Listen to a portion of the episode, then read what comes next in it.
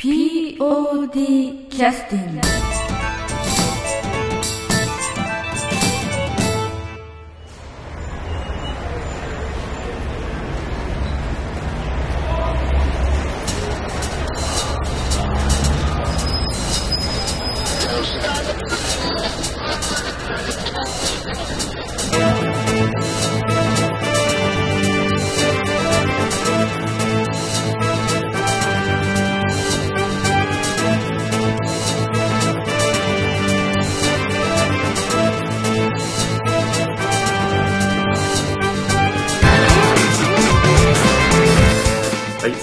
劇団 POD 第34回公演少年ラジオが、えー終了しまして1週間経ちましたけれども今日は、えー演出と、えー明智役の中島君と演劇ユニット S のセノリータの方から、えー藤子役で客員として参加いただきましたさくらさんの、えー振り返りのポッドキャストということで 参加いただきましたよろしくお願いしますお願いします。それ振り返ったんですか？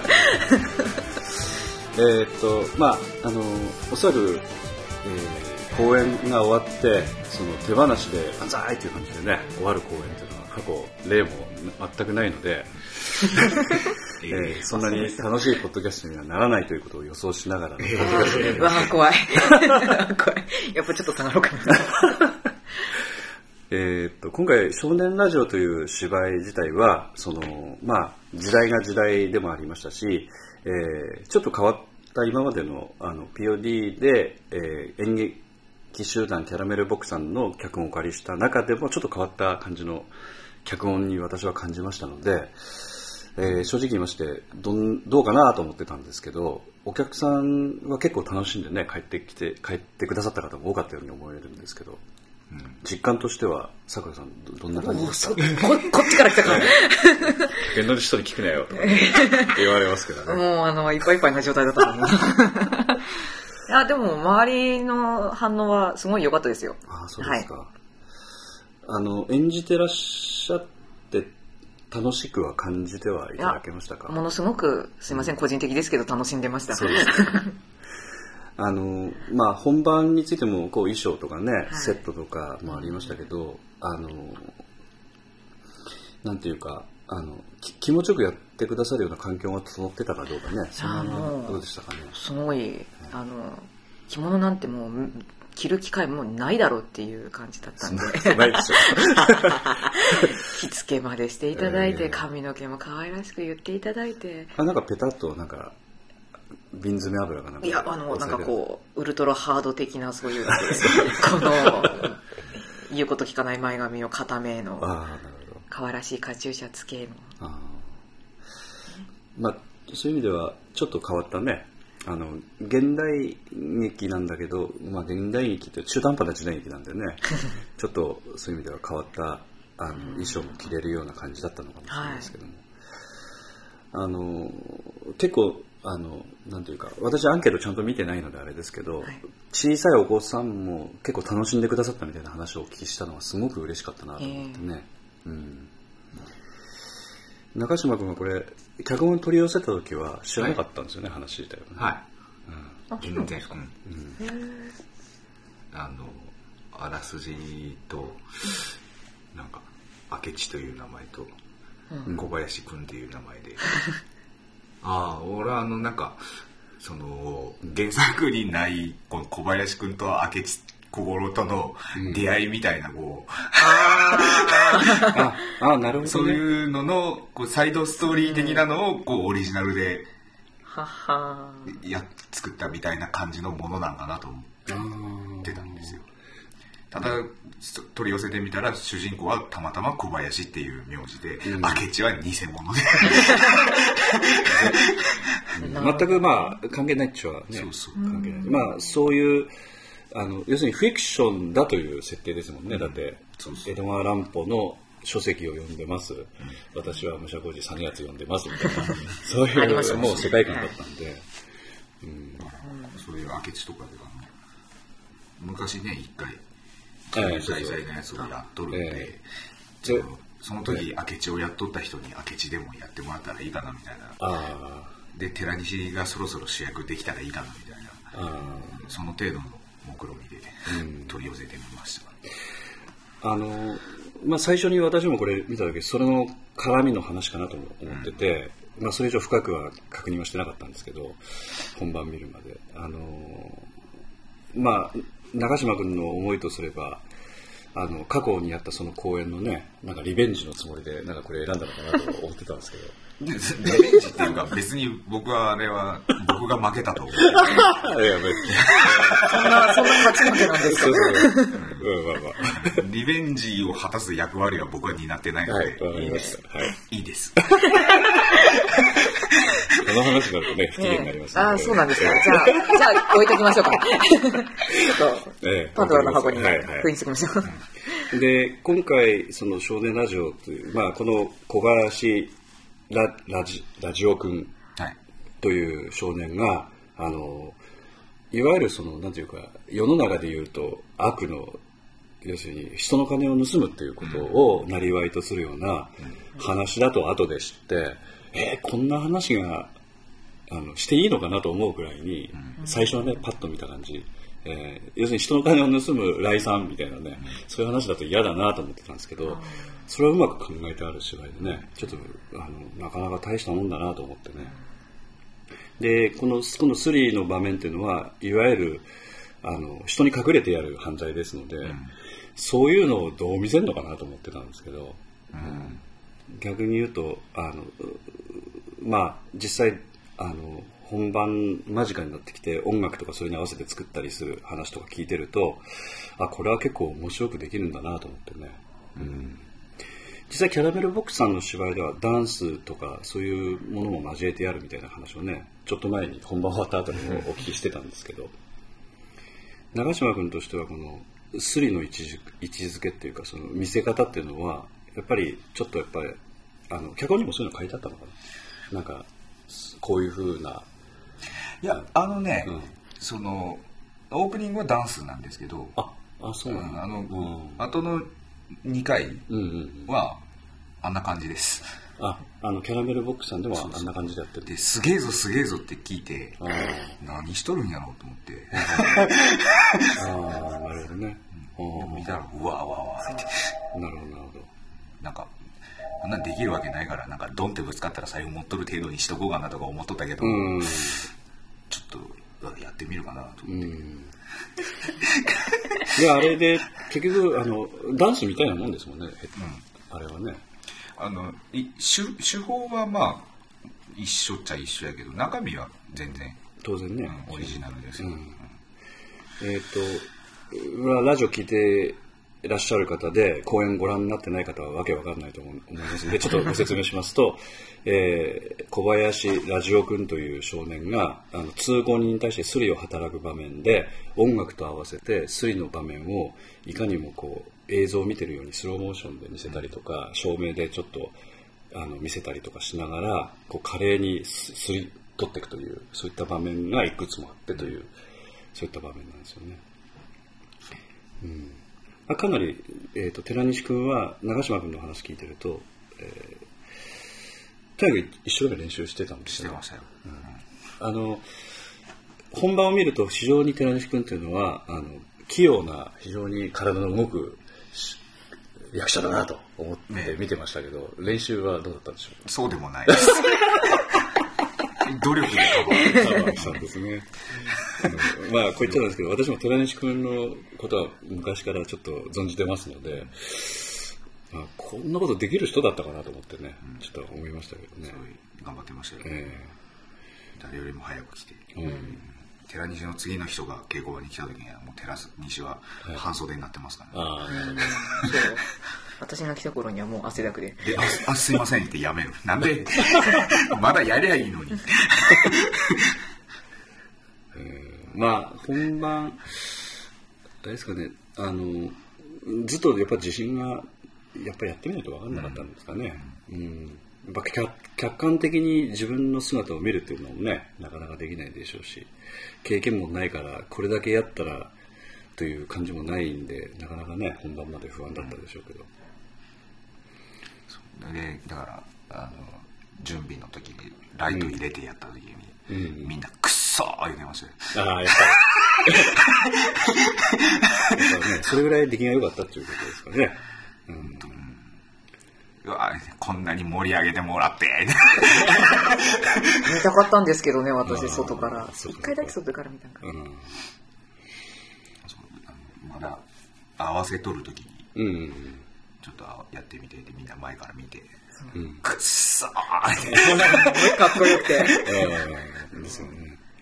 で、確かあの最初にそういうその場面で座るのは東さんですよね。そうですね。えあの途中から急にプレッシャーかかってましたからね。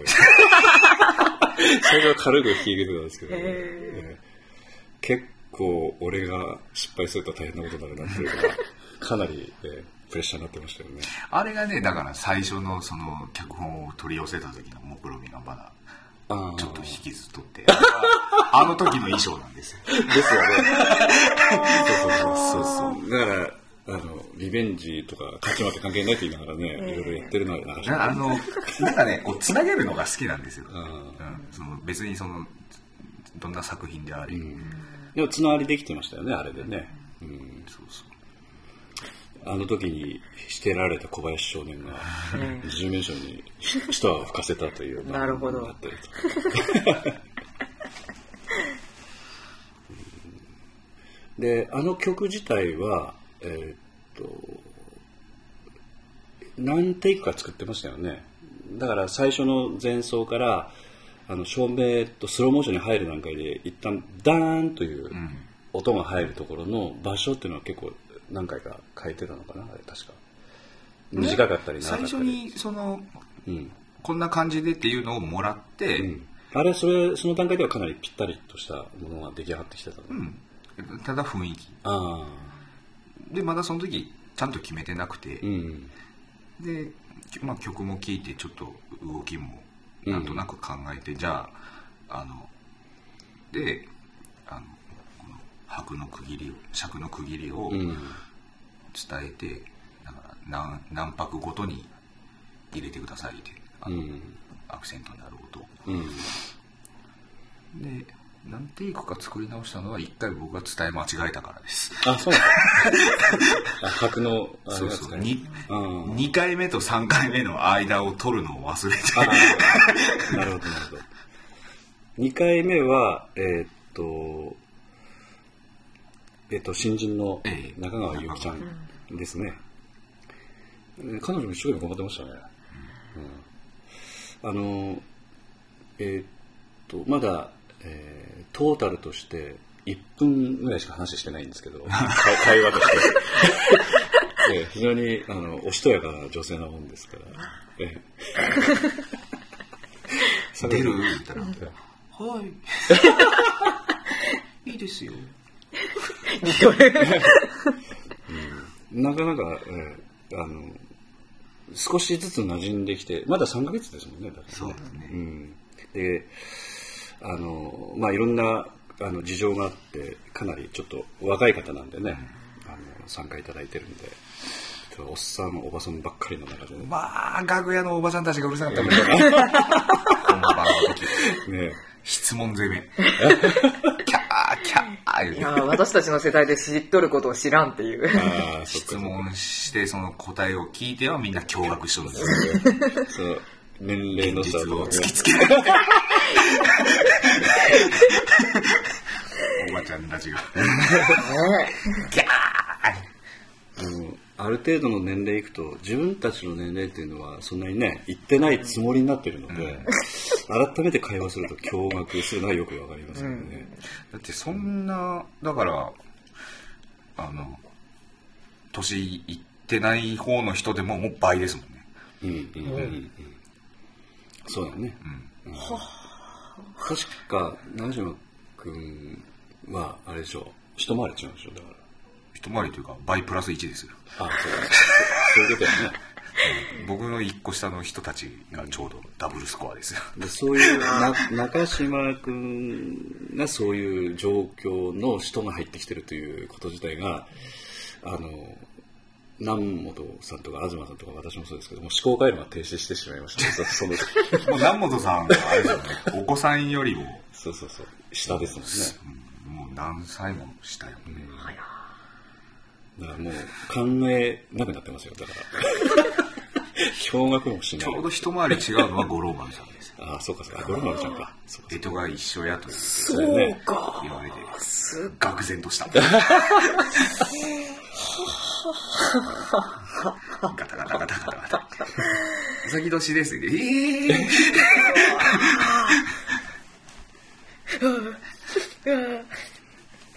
でもそういう人たちと一緒に舞台させていただけるっていうかね、そういうのは本当いい経験っていうかね、うん。あのまあちょっと話はあのちょっとスリのところに戻りますけどできてきた曲はい。のその曲の雰囲気っていうのはあのまあ後で見ると非常にぴったり合ってた感じだったんですけどあの初見っていうか最初に曲もらった時点ではどどうだったんですか？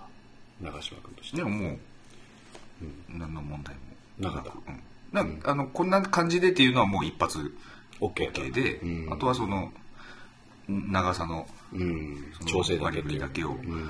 直してもらって。だから曲そのものは作り直しではないと。思す、うん。あの手直しはご自分の中では入っとるかもしれんけど。場所場所のね、いやなかなかあの最初に聞いた段階でそのなんていうか長嶋君が考えてるスリの場面おそらくこんな感じなんじゃないかなとは想像できるぐらいの感じだったんで非常に今回はその段階でうまくいきそうな雰囲気はねなんかあったんで。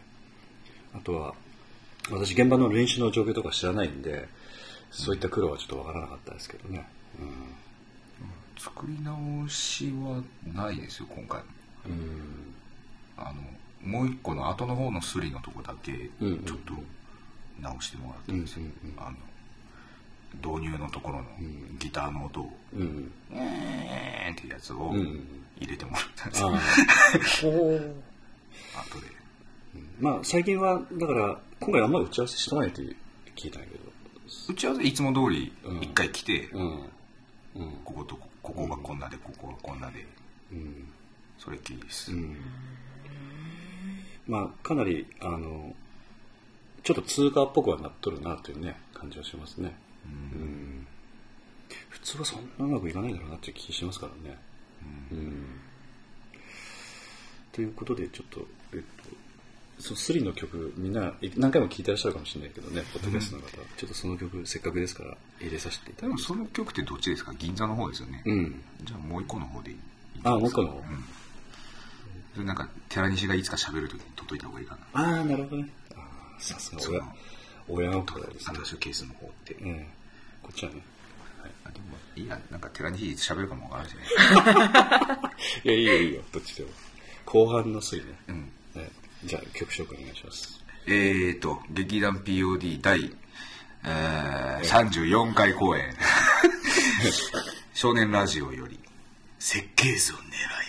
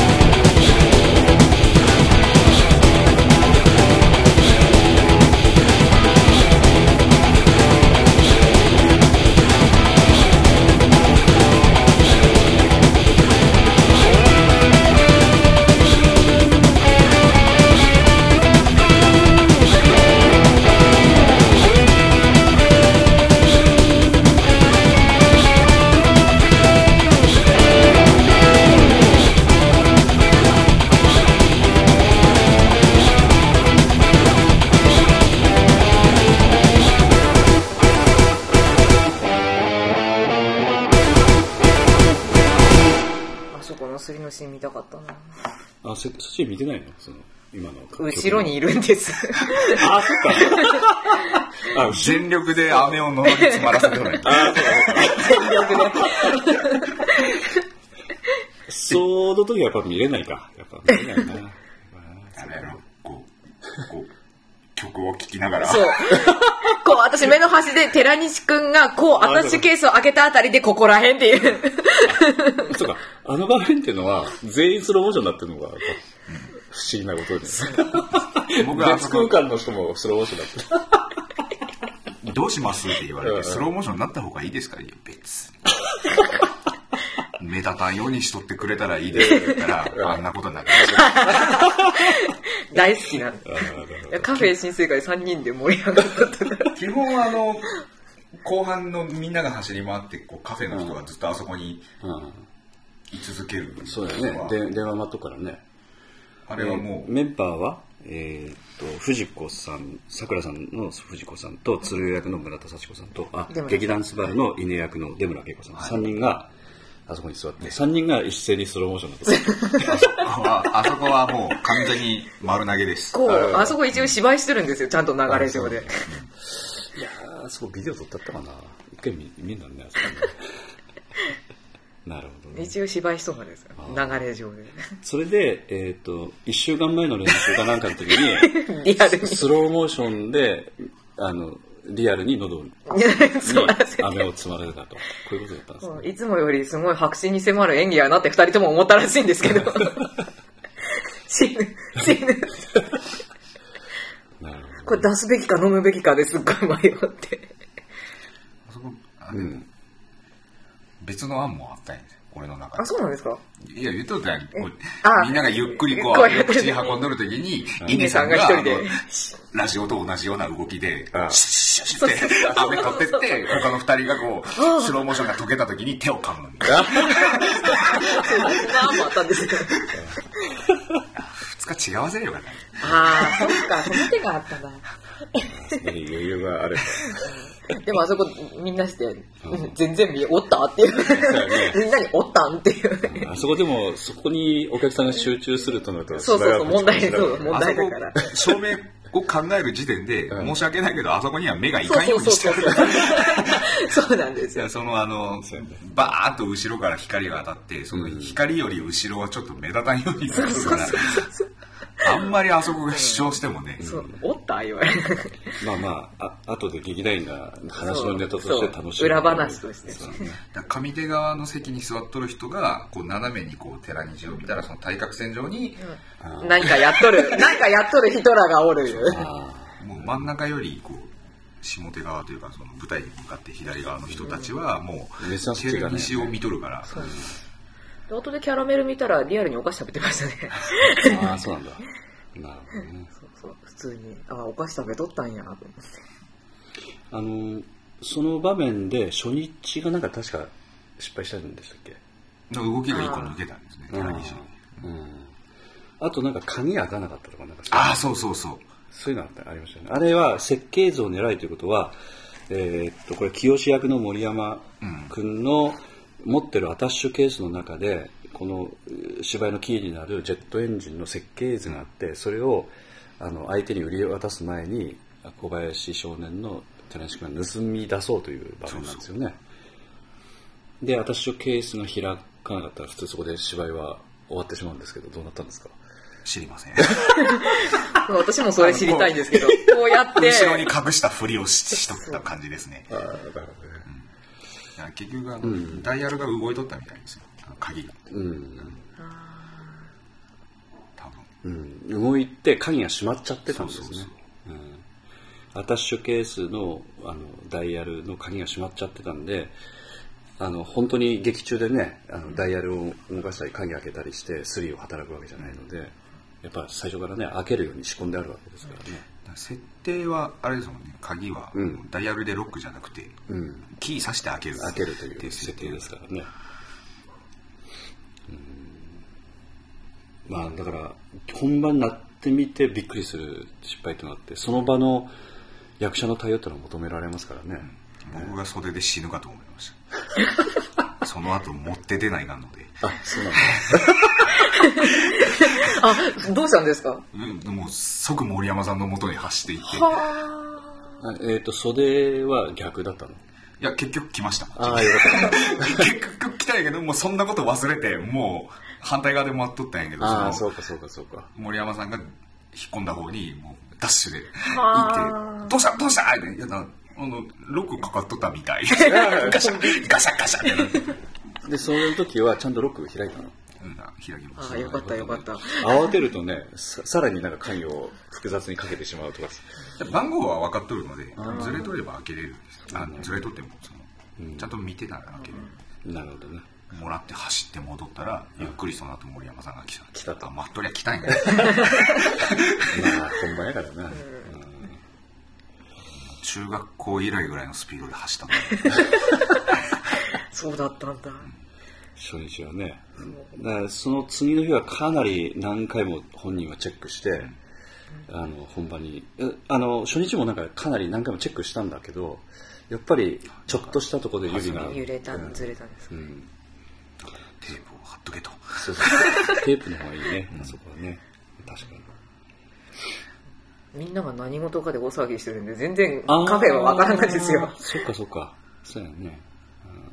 いつもよりなんか長いなっていうのとか、そういうので感じることしかできない。小道具小道具関係のトラブルは2日ともあったからうん。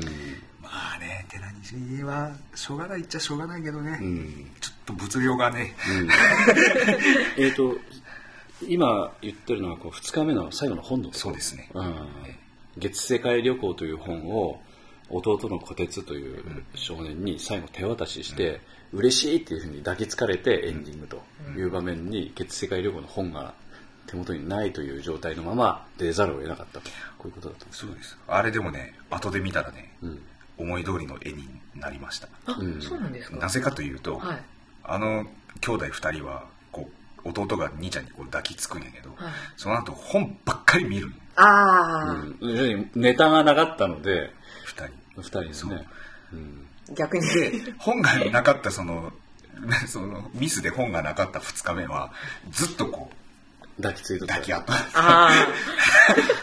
美しい。最終的にこうあ求めとった絵になった なってよかったね。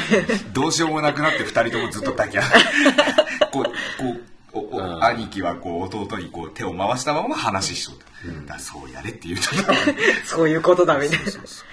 ああ、あそこどうやって終わったんだろうっていう。しどろもどろになってました。そうなんですか。まずね北さんがねはい。小鉄の北さんがあのす。ごいこう袖でこうし高めとったらしいのああ、気持ちを気合い入ろったよね。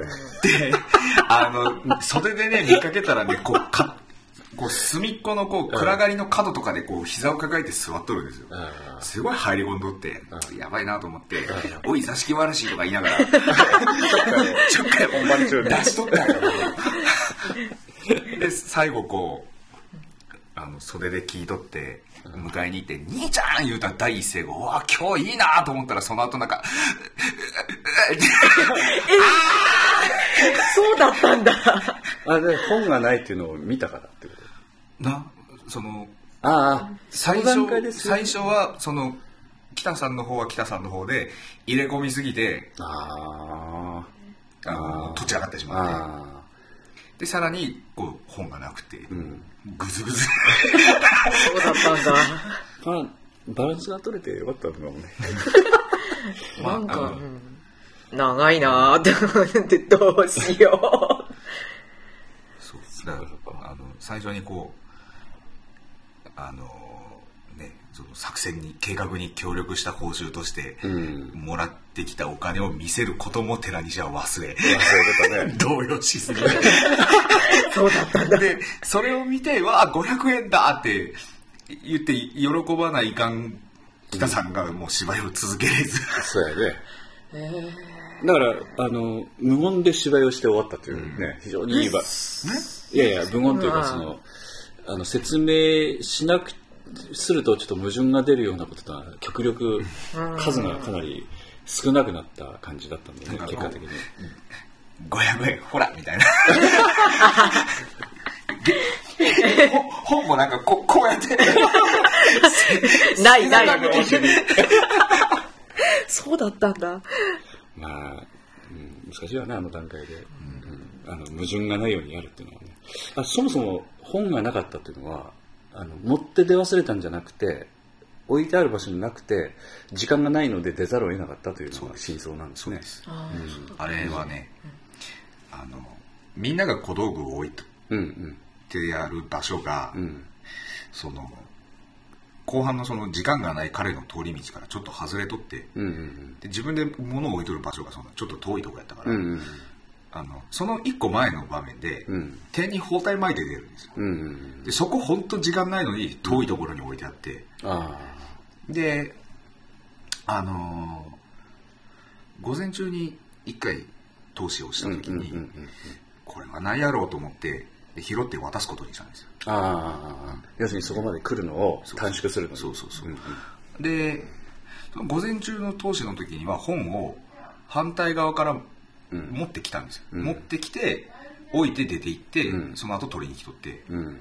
でその本番の時は包帯と本を一緒に置いてあったから、うん。どうせやからこう取りやすいところにうん。置いてやろうと思って包帯を渡して、うん午前中の投資の時に、うん自分で本を置いた場所に、ええ、もう終わります。はい。はい。置いて、うん。本ここに置いたよっうんうんうん。て確認して彼も、あの、近いところに置いたんだね。そうそうそう。要はね。うん。で包帯を渡しながらこう本ここ本ここって言ったら「はいはいあざっすあざっす。はいあざっす。あざっす。